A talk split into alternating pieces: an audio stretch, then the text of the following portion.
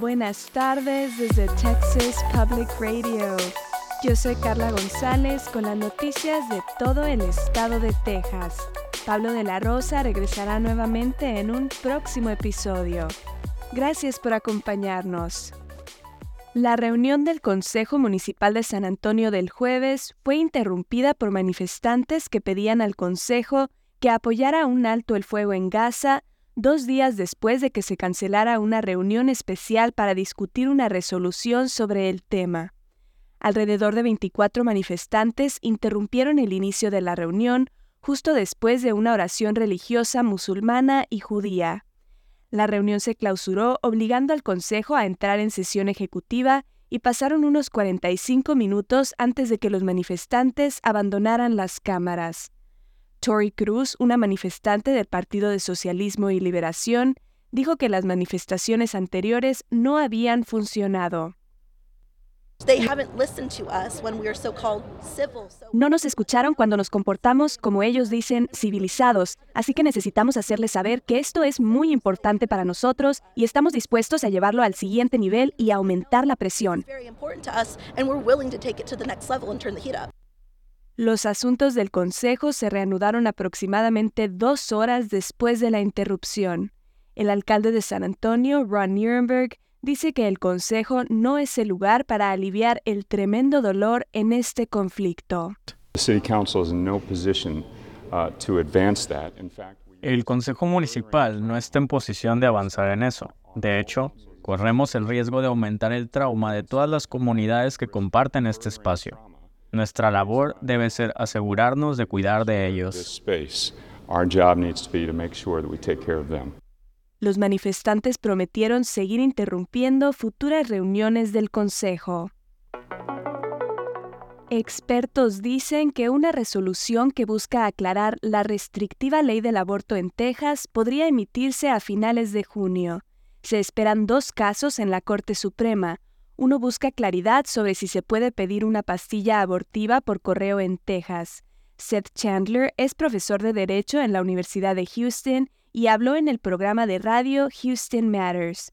Chandler dijo que la Corte Suprema determinará si la FDA creó circunstancias ilegales para que las mujeres obtuvieran el medicamento. Y el segundo se trata del Estatuto Federal, que requiere que los hospitales con salas de emergencia proporcionen atención médica de emergencia, porque la administración de Biden ha interpretado que esa atención debe incluir procedimientos de aborto. El fiscal general de Texas ha dicho anteriormente que el Estatuto Federal no gobierna la práctica de la medicina. Se espera que una ráfaga de aire ártico llegue a Texas este fin de semana, produciendo temperaturas por debajo del punto de congelamiento que permanecerán por días en algunos lugares. El frío será notablemente dramático porque ocurre durante lo que hasta ahora ha sido uno de los inviernos más cálidos registrados en Texas. De hecho, diciembre del año pasado fue el sexto diciembre más cálido en todo el estado desde que comenzaron a registrarse las temperaturas en 1895. Victor Murphy, gerente del programa de servicios climáticos del Servicio Nacional de Meteorología en Fort Worth, dice que los episodios de frío como el que sucederá este fin de semana eran más comunes antes, pero parece que han ocurrido con menos frecuencia en los últimos 25 años. Murphy dice que aunque las temperaturas bajas caerán mucho por debajo de lo normal a principios de la próxima semana, los pronósticos muestran un riesgo mínimo de precipitación congelante del tipo que ha derribado líneas eléctricas e infraestructura energética durante otras recientes tormentas de invierno. Se espera que las temperaturas bajen drásticamente este fin de semana y el Departamento de Servicios de Cuidado Animal o ACS les pide a los residentes que protejan a sus mascotas mientras persisten las temperaturas congelantes.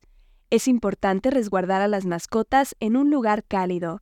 ACS considera que un refugio adecuado para las mascotas que están afuera consiste de tres paredes, un piso elevado y un techo. Las mascotas siempre deben tener acceso a comida y agua. Los gatos que están afuera tratan de mantenerse calientes escondiéndose debajo de los autos, así que es importante asegurarse de revisar los vehículos antes de usarlos. Atar a los perros está prohibido por ley. Los oficiales de cuidado animal estarán patrullando para asegurarse que no haya violaciones de maltrato animal. Para denunciar un caso de maltrato de animales, puede llamar por teléfono al 311. Esto ha sido TPR Noticias al Día. Siga nuestro canal en YouTube o Facebook para no perderse ninguna historia. Desde el Valle del Río Grande para Texas Public Radio, yo soy Carla González. Con el equipo de investigación especial más grande de Texas, hemos recuperado más de 13 y medio millones de dólares, protegiendo a negocios como el suyo. Somos un socio luchando contra el fraude en la compensación para trabajadores.